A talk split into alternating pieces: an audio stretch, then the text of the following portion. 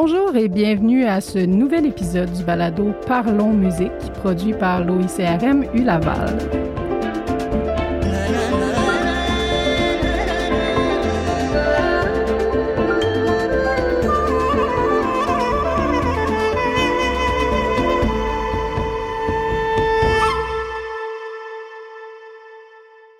Mon nom est Guylaine Lemay. Je suis candidate au doctorat en éducation musicale et membre étudiante de l'OICRM Laval qui anime cet épisode.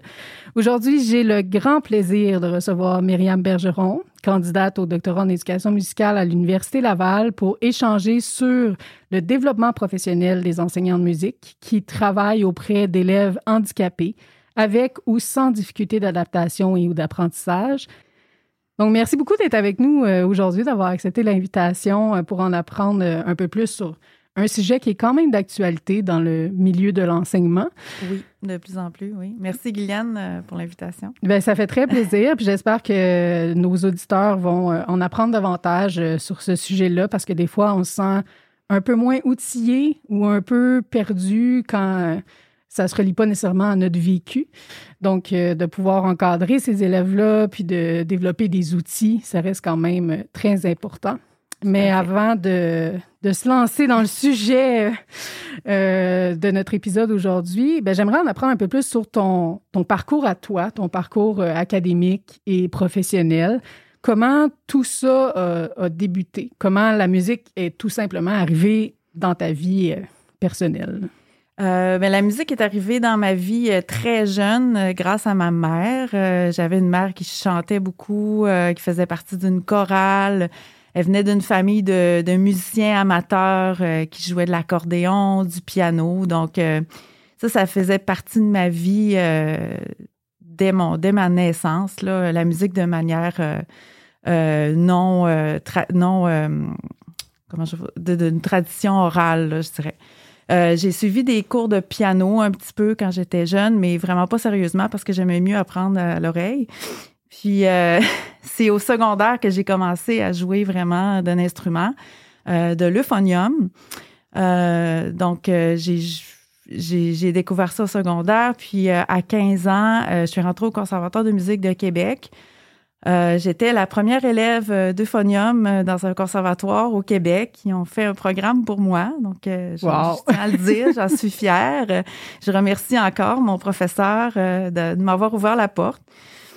Et après mon diplôme d'études supérieures 1, l'équivalent d'un bac, je suis allée à l'UCAM pour faire un diplôme en enseignement, aller chercher mes crédits d'enseignement.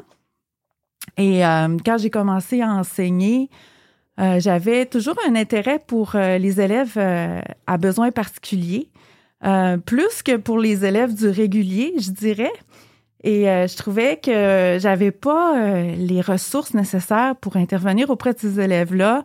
que j'avais pas eu assez de cours à la formation initiale. Puis je trouvais ça dommage parce que je trouvais que c'était des élèves qui répondaient bien à la musique, qui étaient intéressés par la musique.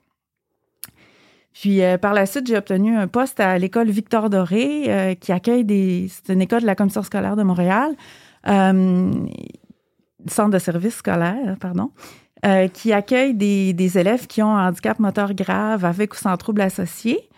donc là, ça c'était parfait pour moi parce que je pouvais enseigner la musique en adaptation scolaire. C'est un petit peu ça que je voulais. Euh, puis euh, j'ai réussi à, aller chercher des ressources auprès de mes collègues, beaucoup de l'école, parce que euh, c'est une école qui a beaucoup de, professionnels, des physiothérapeutes, des ergots, des orthophonistes. Donc, quand j'avais des questions, j'allais voir les professionnels. j'ai suivi des formations un petit peu en lien avec le handicap moteur, la déficience intellectuelle, tout ça. Puis, euh, donc, au bout de dix ans à travailler euh, dans le milieu de l'adaptation scolaire, euh, j'en suis revenue au même constat à peu près que quand j'avais commencé à enseigner, c'est qu'on n'avait pas beaucoup de ressources pour enseigner à ces élèves-là. Et je regardais autour de moi, je regardais mes collègues, j'écoutais mes collègues qui enseignaient dans des écoles régulières, qui avaient des élèves euh, inclus dans leur classe, des élèves à besoins particuliers inclus dans leur classe. Puis euh, on en revenait au même constat, c'est qu'on savait pas euh, exactement comment enseigner à ces élèves-là. Donc, c'est pour ça que j'ai décidé de m'inscrire à la maîtrise en éducation musicale à l'Université Laval avec Jonathan Bolduc comme directeur de recherche parce que je voulais approfondir ce sujet-là. donc, je me suis sacrifiée à l'hôtel de l'éducation supérieure. ben, c'est un super beau parcours déjà que tu avais un intérêt euh, envers ces élèves-là, puis tu te questionnais beaucoup d'avoir un poste dans une école qui se spécialise un peu plus pour euh, ces élèves-là. C'est quand même vraiment intéressant pour toi. Oui. Est-ce que quand tu es arrivé au poste, dans le fond, c'était au début de ton parcours d'enseignante de musique, euh, est-ce qu'il y a eu des, des moments plus décourageants ou des situations que tu t'es dites, mais mon Dieu, comment qu'est-ce que je peux faire, euh, qu'est-ce, qui, qu'est-ce qui arrive, puis c'est vraiment ça qui t'a ouvert les yeux, dans le fond, puis qui t'a amené à aller plus loin.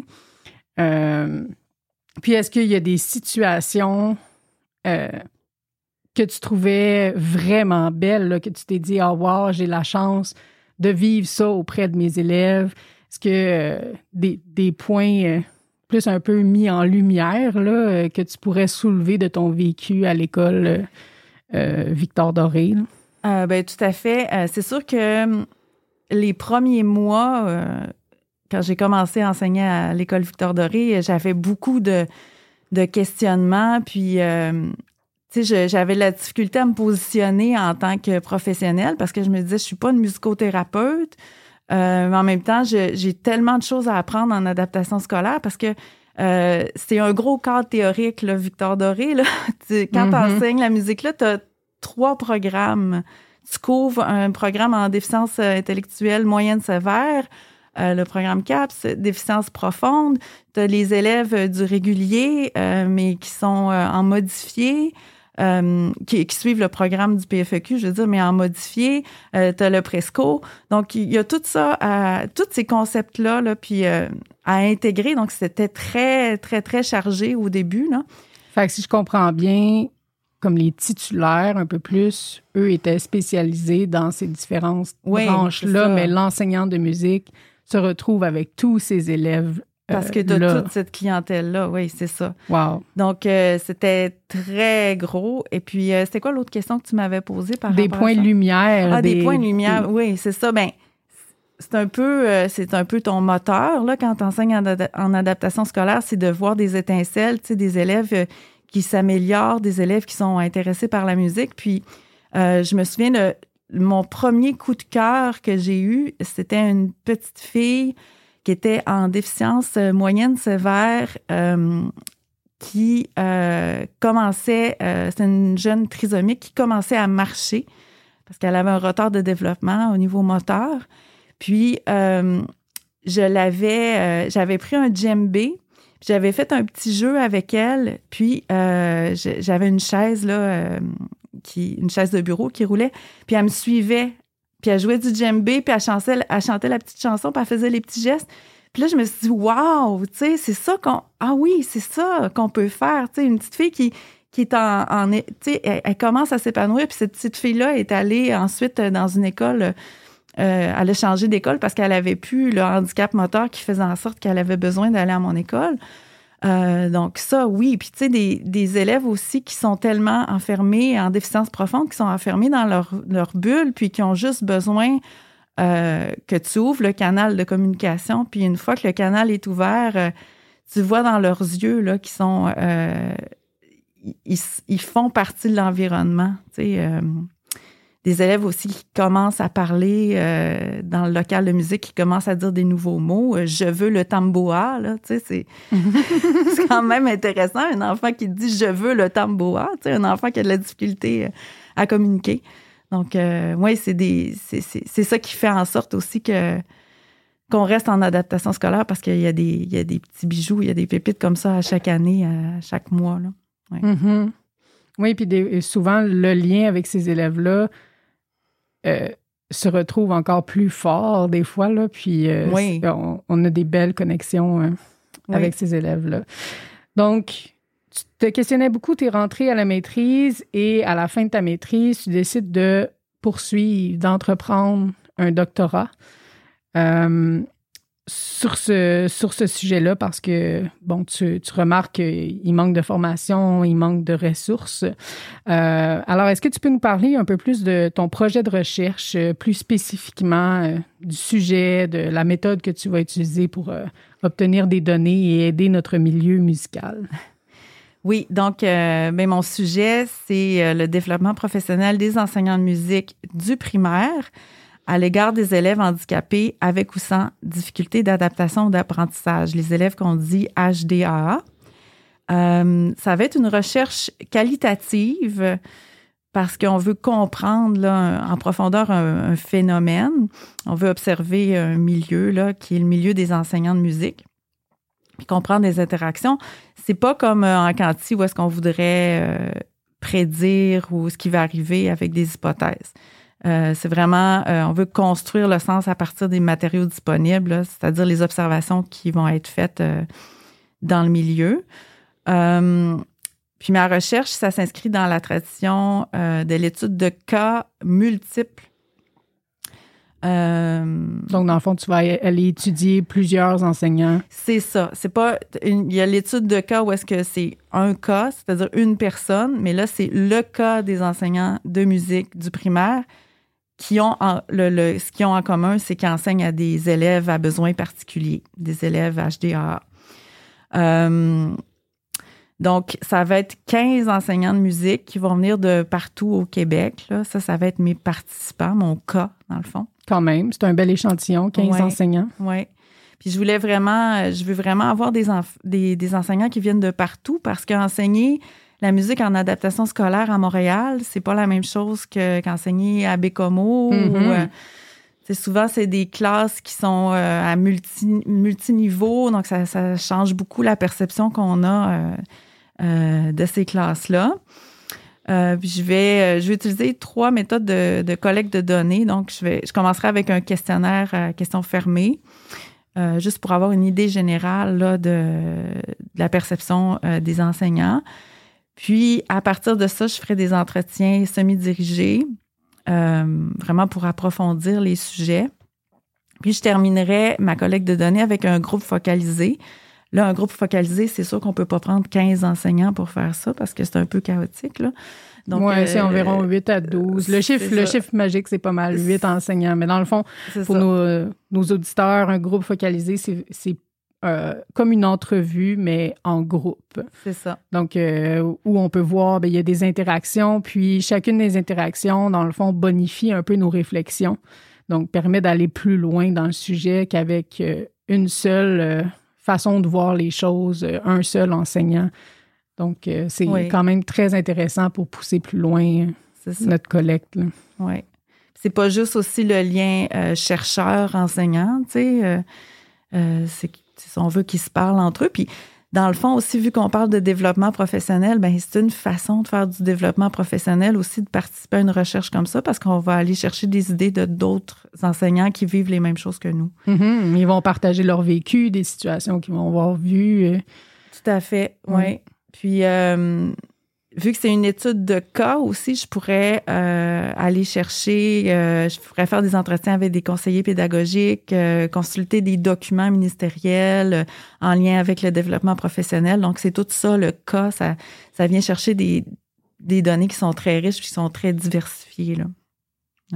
Ah, mais c'est super intéressant. Puis ça met même un peu la base, euh, si on va aller plus loin, éventuellement dans d'autres recherches, de faire vraiment des observations en classe, filmer, euh, créer une banque, euh, une vidéothèque, si on veut, pour le développement professionnel des enseignants. Donc, ça serait vraiment super que les enseignants aient accès à ça plus tard. oui, oui. Donc, quand même très, très intéressant. Donc, ce que je comprends de, aussi de ta recherche, c'est qu'il y a vraiment deux volets. Il y a le volet un, euh, élèves en difficulté d'adaptation, d'apprentissage, puis le volet développement professionnel des enseignants. Donc, si on parle un peu plus des élèves en difficulté d'adaptation, d'apprentissage, comment on peut les décrire, ces élèves-là? Euh, c'est quoi les caractéristiques des élèves euh, handicapés avec ou sans difficulté d'adaptation? Je pense que c'est très large, mais si on peut un peu avoir une idée de, de ce dont on parle exactement dans ton projet à toi. C'est ça. Mais dans le milieu scolaire, dans le fond, euh, l'acronyme EHDAA, euh, ça, ça rejoint tous les élèves qui ont reçu un diagnostic pour une raison X et qui ont un plan d'intervention euh, pour les aider à cheminer euh, dans euh, le milieu scolaire. Donc, euh, ça peut aller d'un handicap moteur, auditif, visuel, à des difficultés d'apprentissage, dyslexie, dyspraxie, ou à des difficultés d'adaptation, comme par exemple un trouble anxieux ou un trouble du comportement. Donc, c'est très, très large. Et ces élèves-là, euh, qui soient euh, en situation d'inclusion dans des classes régulières ou euh, dans des classes d'adaptation scolaire ou des écoles spécialisées même, tous ces élèves-là, ça représente 10% de la population des élèves au Québec. Donc, c'est notable, puis je pense que ça vaut la peine qu'on s'y attarde. Parce que même, j'étais pas au courant du pourcentage, mais même de mon expérience en tant qu'enseignante, on voit de plus en plus d'élèves qui ont des plans d'intervention dans les classes. Donc, ça, ça devient de plus en plus important de s'y attarder puis d'essayer de, de, trouver des outils, euh, justement. Puis, est-ce qu'on sait dans les dernières années si le pourcentage a beaucoup augmenté ou peut-être que juste avant, on produisait pas de plan d'intervention, on n'essayait pas de, de, de plus encadrer ces élèves-là? Euh, mais je pense que euh, si on, on, prend le cas, par exemple, euh, des élèves autistes, il y a eu beaucoup de, de, de diagnostics qui ont, il y a eu beaucoup plus de diagnostics parce que il y a plus d'interventions précoces. Mm. puis des fois aussi, il y a des changements dans les critères diagnostiques qui font en sorte que un, enfant euh, qui est euh, autiste de haut niveau euh, serait passé sous le radar il y a 10 ans, mais maintenant, il est considéré comme autiste parce que les critères diagnostiques ont changé. Donc, il y a, je pense qu'il y a plus d'interventions précoces, puis c'est ça, il y, a des, il y a des changements aussi, des fois, dans les, les, diagnostics. Hum, puis peut-être aussi, on, on, en parle beaucoup plus. Là. Oui. fait que le, le, la population est un peu plus au courant des, des signes, donc on peut être un peu plus à l'affût. Euh, puis effectivement, ben là, on peut diagnostiquer plus rapidement que peut-être il y a dix ans. Donc, euh, oui, oui. Mais c'est quand même intéressant de, de savoir que ce, ce phénomène-là euh, est de plus en plus présent, là, puis qu'il faut s'en occuper. et pour toi, ces élèves qui couvre vraiment comme un terrain très large. Euh, il, y a, beaucoup de différences entre chacun des élèves euh, qui ont euh, un handicap. pour toi, c'est quoi les plus grands défis qu'ils ont dans notre système scolaire? Ben, des fois, c'est d'avoir les ressources sur le milieu qui viennent avec le diagnostic, les ressources appropriées. Euh, généralement, ça, ça, se fait bien, mais des fois, il y a des, il y a des petits creux euh, dans le fonctionnement. Euh, puis d'avoir un environnement éducatif qui répond à leurs besoins, qui met l'accent sur leurs forces. Hein. puis les élèves, surtout les élèves qui ont un handicap ou qui sont autistes, on veut développer leur autonomie, développer leur autodétermination. Hein. On veut les rendre capables euh, d'agir pour eux-mêmes, euh, de prendre des décisions. Euh, donc, c'est des, outils qui vont leur servir toute leur vie. Tout ce qu'ils apprennent au primaire puis au secondaire, c'est pour les préparer à, vivre leur vie de manière le plus autonome possible. Donc, ça, c'est un grand défi pour ces élèves-là. parce que des fois, le diagnostic vient aussi avec euh, des ce que j'appellerais euh, des effets collatéraux là, euh, comme de l'anxiété, du manque d'estime de soi, du manque de motivation. Donc, c'est des élèves qui ont besoin de beaucoup d'encouragement pour poursuivre leur cheminement scolaire. Puis un autre défi aussi, des fois, c'est ben ça, c'est, quand même assez présent dans la littérature. Là, c'est la collaboration entre l'école et la famille. Euh, souvent les parents ne se sentent pas assez impliqués dans le processus euh, qui entourent euh, l'éducation de leurs enfants. Ils voudraient être plus impliqués, plus au courant, euh, participer au plan d'intervention davantage. Donc, ça, c'est quelque chose qui ressort beaucoup, surtout les parents des, des, enfants autistes revendiquent ça beaucoup plus. Oui. Donc, c'est vraiment d'adopter un, un, un, sens plus positif à quand on a des crises à gérer ou euh, au lieu de renforcer l'espèce de, d'anxiété de, de, de, de points négatifs, il faut y aller vraiment plus vers une gestion positive.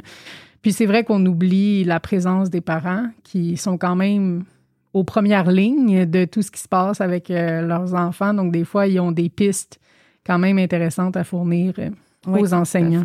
Oui. parce que il y, a une vie familiale, euh, puis une vie scolaire, mais des fois, faire le pont entre les deux, euh, ça donne vraiment des, super belles pistes.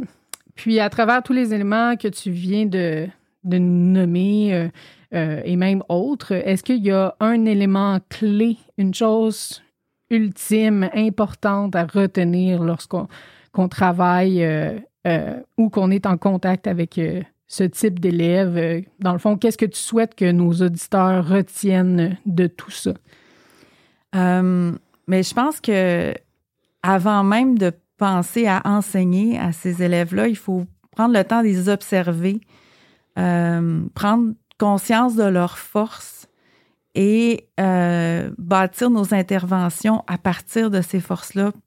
Je pense que c'est de cette manière-là qu'on va vraiment répondre à leurs besoins éducatifs qui sont, euh, qui sont on va dire, différents d'un enfant régulier. Là. Oui. Mm-hmm. J'avais déjà entendu une histoire que c'est ça, il y avait un élève qui était un peu plus euh, hyperactif, euh, qui avait besoin d'attention, qui bougeait beaucoup en classe, puis il y avait une enseignante qui avait décidé qu'à tous les vendredis, cet élève-là aurait comme un 10 minutes en face de la classe où est-ce pouvait faire un show, là. il pouvait faire euh, ce qu'il voulait, il aimait faire rire, il aimait... Euh, je trouve ça, c'est un bel exemple de mise en lumière. Euh, puis même des années plus tard, ça l'avait marqué l'élève. puis il s'en souvient encore, il dit sans... au lieu de me sortir dans le couloir puis de me donner des punitions à chaque semaine, elle a juste vu que j'avais besoin d'un, petit spotlight là, en, avant de la classe, puis de, puis juste ça, ça, faisait sa différence. Puis ça a été euh, quasiment euh, sa, sa, meilleure année scolaire de tout euh, son parcours académique. Donc, quand même très intéressant. Donc maintenant, si on va un peu plus dans le volet développement professionnel des enseignants de musique, comment selon toi ou selon ce que la recherche dit et même ton expérience, les enseignants peuvent-ils bien s'outiller pour aider ou accompagner ces élèves dans leurs apprentissages? Euh, ben, premièrement, sans même parler de ressources en lien avec la musique, là, je dirais qu'il faut, faut comme s'habituer à côtoyer la différence. Euh, c'est pas tout le monde qui connaît quelqu'un euh, avec euh, qui est pas neurotypique ou qui a un handicap ou donc faut s'habituer à, la côtoyer. Et je trouve que la chaîne Ami Télé, c'est une chaîne montréalaise qui, a été créée pour les personnes en situation de handicap. je trouve qu'elle a du, bon matériel justement pour s'habituer à voir la différence. Ils font des, capsules qui s'appellent Ça ne se demande pas. donc, c'est une personne, exemple, une personne qui, a une paralysie cérébrale qui nous dit euh, qu'est-ce que qu'est-ce qui se demande pas à une personne qui a une paralysie cérébrale. Puis je trouve ça c'est drôle souvent. Puis euh, ça nous fait euh, ça nous fait voir le fonctionnement de ces personnes-là auxquelles tu sais qui n'ont pas souvent une voix encore au Québec. Je trouve qu'elles sont pas très sont pas très sont pas très entendues ces personnes-là. Puis est-ce que là on parle de chaîne télévision, est-ce que c'est accessible en ligne? Oui, oui. Euh, en cherchant euh, Ami Télé, ça ne se demande pas. Euh, il y a aussi un blog qui s'appelle Bleuet atypique. donc qui, fait beaucoup de, vulgarisation par rapport à l'autisme. Puis comment les personnes autistes pensent et fonctionnent et tout ça, ça c'est super intéressant aussi. sinon, mais ben, les, ressources pour la musique puis l'enseignement, c'est beaucoup en anglais. c'est effectivement euh, un, grand embûche euh, de tout ce qui se passe en éducation musicale. Euh, même les chansons qu'on veut faire apprendre dans les classes de musique, souvent, elles sont en anglais. Trouver du matériel francophone, c'est un défi. Oui, c'est ça. Puis, je pense qu'il y a un bon travail de traduction à faire, mm-hmm. d'appropriation, là, tu sais, du matériel puis des concepts, là. Euh, mais tout de même, euh, en français, ben, il y a tout le, matériel de Jonathan Bolduc, là, euh, pour ce qui est des troubles d'apprentissage, la dyslexie avec pseudo, ses recueils de comptines et tout ça.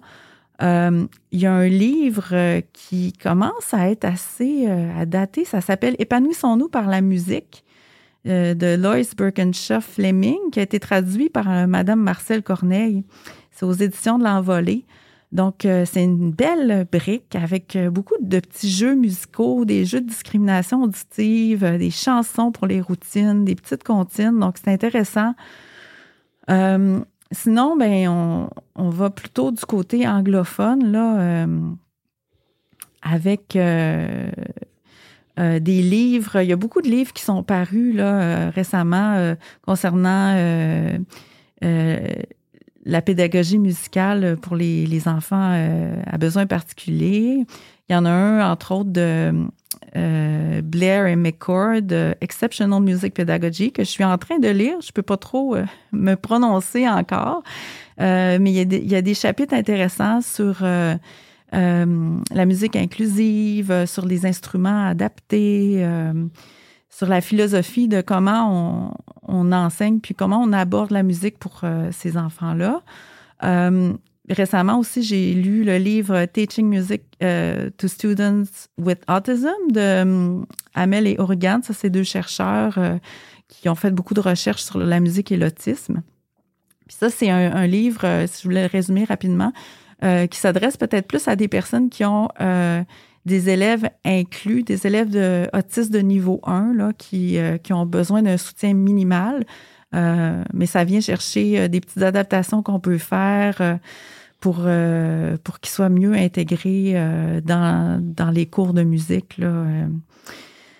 sinon, il y a le, site, et c'est, il est présent aussi sur YouTube, Rhythm Tree de Ryan Judd. C'est un musicothérapeute qui est très généreux. Euh, qui a fait des capsules sur YouTube sur comment on interagit avec euh, euh, surtout des, des, des, enfants qui ont une déficience intellectuelle ou des enfants autistes, donc des jeux. il y a des stratégies de régulation émotionnelle par la musique, des chansons de routine. Donc ça, c'est, sûr qu'on n'est pas des musicothérapeutes, mais moi, je, je le regardais beaucoup et j'ai adapté certaines de ces activités parce que ça nous donne une, un bon exemple de comment agir avec ces élèves-là aussi. Mm-hmm. Euh, puis j'ai découvert euh, un système de notation musicale par couleur. Ça, c'est merveilleux. C'est comme le Sibelius de l'adaptation scolaire. ça s'appelle, ça s'appelle Figure Notes. Mm-hmm. Et euh, je ne sais pas si tu connaissais ça. Oui, oui. oui. Il existe un équivalent aussi pour le violon. Oui. Oui. Puis en allant sur le site de Figure Notes aussi, ils montrent comment on peut adapter, mettons, une guitare euh, en enlevant euh, la première, la sixième corde, euh, puis on peut faire des, accords pour faciliter l'apprentissage de la guitare. Donc, je trouvais ça super intéressant. Ça fonctionne aussi pour le ukulélé, je crois. Oui, oui. Donc, ukulélé qui est de plus en plus populaire dans les classes au primaire. Oui, oui. Il y, a, une adaptation aussi pour la guitare et le ukulélé, ça s'appelle euh, euh Body ou euh, Guitar Body, je pense. Puis ça permet de, bloquer des accords. Donc, tu as juste à appuyer sur un bouton de couleur pour faire un accord de Do, hmm. de Sol, de Fa. Donc, oui. ça permet de. C'est un bon outil aussi pour aller un petit peu plus loin musicalement avec les jeunes. Les jeunes ah, qui auraient juste des petits problèmes de motricité, là. Oui, oui. Puis, la, la, plupart des ressources, c'est souvent des ressources pour les jeunes au primaire. Est-ce qu'il existe d'autres ressources disponibles pour les élèves au secondaire euh, ou c'est encore quelque chose qui est très peu exploré euh, dans ben, Moi, c'est sûr que je suis moins euh, spécialisée là-dedans parce que j'enseigne au primaire, donc je vais plus chercher pour des choses préscolaires primaires. Mais sérieusement, je, je, je, je, ne sais pas. dans tout ce que j'ai nommé, là, il y a peut-être juste le livre sur la musique et l'autisme qui, qui, parle plus du secondaire puis de, du fonctionnement dans, dans, une harmonie, comment adapter euh, pour retenir le capter l'attention, tout ça, mais euh, ça serait à voir. Là, c'est, euh, Moi, je suis mhm. moins spécialisée en secondaire.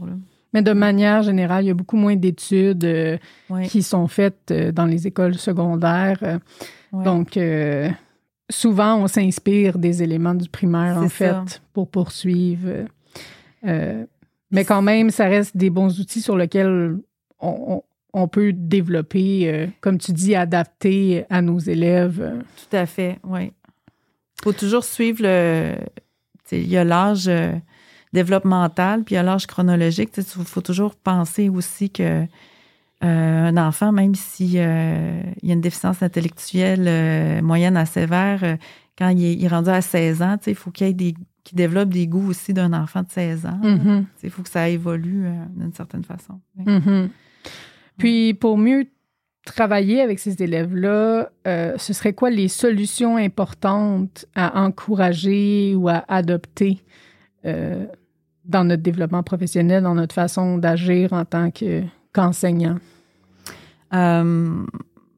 pour ce qui est de l'enseignement en tant que tel, mais comme je disais tantôt, avant même de planifier, il faut prendre le temps d'observer les élèves, identifier leurs forces, leurs intérêts. Euh, puis euh, c'est très important pour cultiver leur intérêt et leur motivation. Euh, j'avais un professeur à l'UCAM, M. Despins, qui disait que la musique, il faut, prendre les, élèves par l'affectif. donc, les, les, élèves du régulier comme les élèves d'adaptation scolaire, mais je trouve que c'est encore plus vrai euh, pour les élèves en adaptation scolaire, si on veut qu'ils reviennent dans notre classe de musique puis qu'ils aient le goût de faire la musique, il faut partir de, leur intérêt. Euh, aussi, faut rendre, c'est sûr qu'il faut rendre l'enseignement euh, explicite, faire beaucoup de modelage, pas hésiter à répéter, avoir des supports visuels. des supports visuels, soit pour les routines, aussi pour adapter le matériel quand on, fait jouer des instruments ou euh, euh, adapter les, paroles des chansons. Il euh, faut penser aussi à une planification sur le long terme. Il hein. ne faut pas s'attendre à avoir des résultats immédiatement.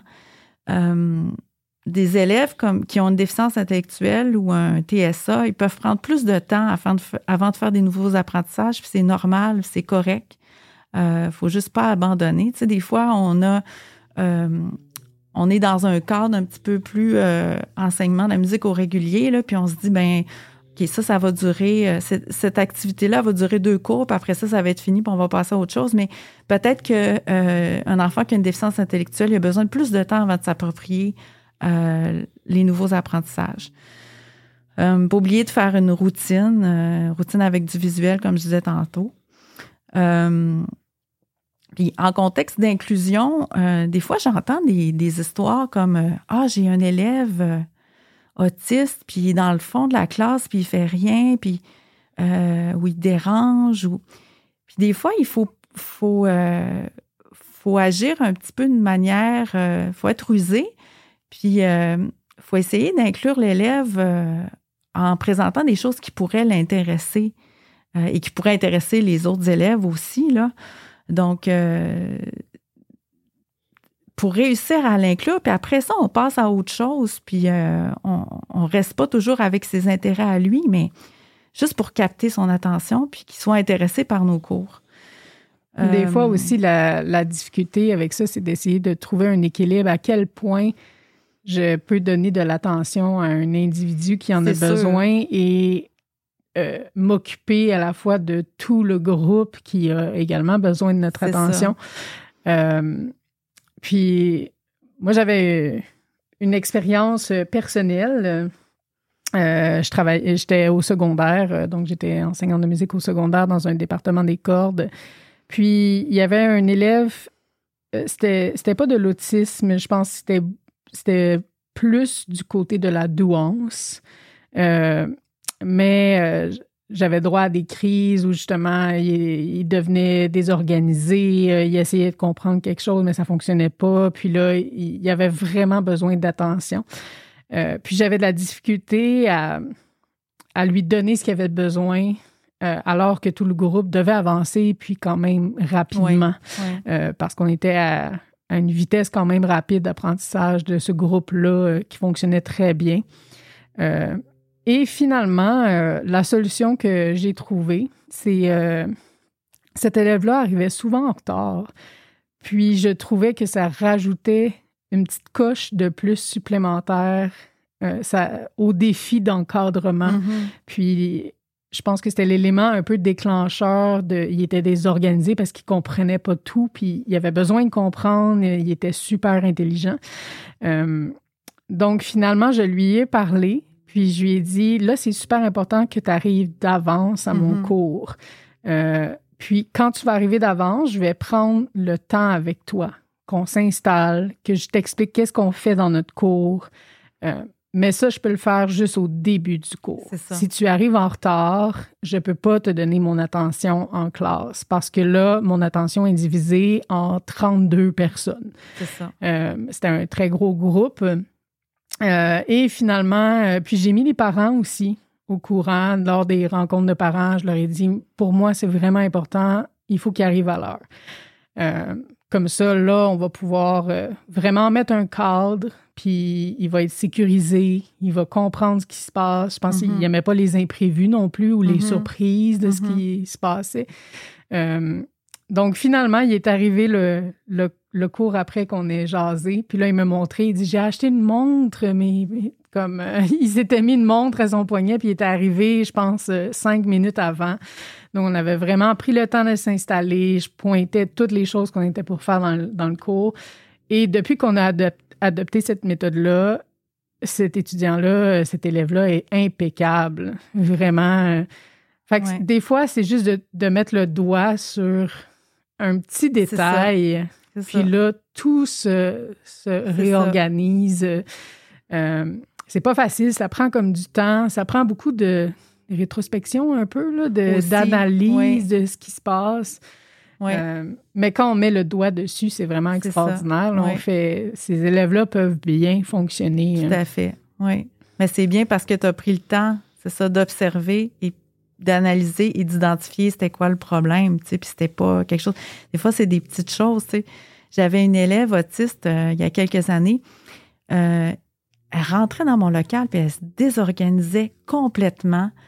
Euh, elle criait, mais elle était comme trop excitée, heureuse. Puis je comprenais pas ce qui se passait. Puis à un moment donné, la préposée aux bénéficiaires qui l'accompagnait, elle a dit Ah, c'est parce que tu as une lumière qui clignote sur ton TNI. Ouais. Puis là, elle a mis, elle, a, elle a juste caché la petite lumière, puis là, c'était fini. Ouais. Mais tu sais, moi, j'aurais cherché longtemps, là, c'était quoi le problème? oui, oui, oui. C'est ça, des fois, c'est des, petites... Euh, là, c'est vraiment une extrême petite chose qui la dérangeait, là. Euh, puis justement, euh, dans l'organisation de l'environnement, c'est important aussi de ne pas surcharger notre classe avec des informations visuelles. Tu sais. Il y a des élèves pour qui... des élèves qui ont des besoins d'attention, ou qui sont hypersensibles, qui ça va les surcharger. Euh, faire attention au niveau sonore. Des fois, c'est difficile au secondaire, là. Euh, ou euh, aux lumières agressantes. Tu sais, les néons, là. Oui. Moi, ça m'agresse, personnellement. Ou des fois, ils font un petit bruit en arrière, là. Oui. C'est ça, c'est le bruit. faire un coin calme pour des élèves qui auraient besoin de se réguler. Puis, tu sais, il ne faut pas oublier aussi que on a des on a des personnes pour nous aider, puis pour nous aider à identifier justement ce qui peut être problématique, tu sais, les PEH, les techniciens en éducation spécialisée. Il y a même des écoles qui ont des ergothérapeutes. Il euh, ne faut pas hésiter à demander de l'aide à ces personnes-là. Euh, la communication avec les parents aussi, c'est super important en adaptation scolaire pour des élèves qui ont des problèmes de communication, euh, des élèves qui sont non-verbaux. Les parents, ça reste que, comme on disait tantôt, c'est les experts de leur enfant.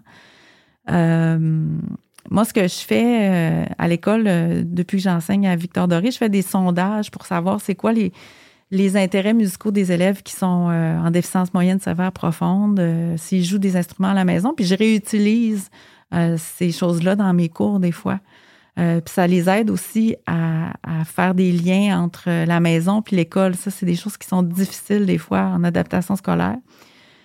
Euh, puis là, cette année, j'ai commencé à faire des capsules vidéo. Euh, j'ai sélectionné un groupe d'élèves qui, sont autistes, des, élèves qui ont un niveau verbal, je dirais, d'enfants de, de, deux ans, sont capables de combiner quelques mots. Puis, euh, je fais des capsules vidéo pour les parents. Euh, exemple, je leur montre comment on apprend la chanson, une comptine, euh, comment on travaille la comptine à l'école, s'il y a des gestes ou quoi que ce soit. Puis, les parents peuvent le refaire à la maison. Puis ça, ça a l'air anodin, mais ça permet à l'enfant de, travailler son attention conjointe. Tu sais, ça, c'est, quelque chose qui est, difficile des fois pour les, autistes, de, de, s'engager dans une activité avec une autre personne, puis d'entretenir là, cette activité-là pendant, euh, pendant un bout. Euh, puis aussi, ça travaille leur mémoire, parce qu'ils ont des mémoires qui sont très compartimentées des fois. Puis ils vont avoir de la difficulté à transférer ce qu'ils ont vu à l'école à la maison et vice-versa. Donc, euh, c'est comme une façon de, de, travailler ça par les comptines. Puis les parents sont super contents euh, les parents veulent souvent euh, faire des choses avec leur enfant, puis ils savent pas trop comment s'y prendre. Donc, euh, c'est une manière que j'ai trouvée cette année, puis je trouve que, qui est super, qui est super riche là, en apprentissage pour tout le monde. Puis on parle beaucoup des, des parents, mais j'ai l'impression qu'il faut pas sous-estimer non plus les échanges avec les collègues qui voient les enfants dans différentes situations. C'est souvent, nous, comme enseignants de, musique, le local est vide, il n'y a pas de, place euh, fixe, euh, il n'y a, pas de chaise souvent. Mm-hmm. donc, on est comme dans un local qui est très libre mm-hmm. euh, versus dans des classes de titulaires où l'enfant a son espace. Mm-hmm. donc, c'est vraiment différents vécus. puis des fois, l'enseignant musique a des réponses et le titulaire en a d'autres. le l'enseignant d'éducation physique euh, en a aussi. Donc, euh, parfois, de juste avoir une petite conversation dans un couloir, puis de, d'échanger sur les stratégies qu'on utilise euh, avec les élèves. des fois, ça nous donne juste la petite réponse qu'on a besoin. Oui, oui, tout à fait. Les titulaires, d'habitude, sont, sont assez calés dans euh, ils connaissent bien leurs élèves, ils, les ont, ils les voient tous les jours, puis des fois en adaptation, ils les voient en adaptation scolaire, ils les voient pendant plusieurs années. Donc, euh, ils, ont beaucoup plus d'observations que nous, on peut avoir parce que, veut, veut pas, on les voit une fois par semaine, là, euh, une heure par semaine. Mm, et des fois moins. Et des fois moins, c'est ça. Oui. Ouais. Donc, c'est ça. Les, les, titulaires créent un lien plus rapidement avec leurs élèves à cause de la fréquence à laquelle ils voient les, les, leur groupe, mm-hmm. tandis que les enseignants de musique, euh, parfois, euh, c'est un peu plus long. Euh. donc, oui, c'est un élément à ne pas sous-estimer. Et bien, finalement, je terminerai avec un peu la même question que, que tout à l'heure, mais maintenant dans le, le développement professionnel. Qu'est-ce qu'on peut retenir d'important, qui, serait un, élément important à modifier dans la formation euh, euh, puis le développement professionnel actuel des enseignants de musique. Qu'est-ce qui serait bénéfique? Euh, quelle contribution, toi, tu aimerais apporter aussi au, domaine musical? mais tu sais, on a la chance d'enseigner une matière qui touche facilement à toutes les sphères du développement. Euh, puis les élèves HDA ont souvent des déficits dans une ou plusieurs sphères de ce développement-là, que ce soit euh, social, affectif, cognitif, euh, langagier, moteur.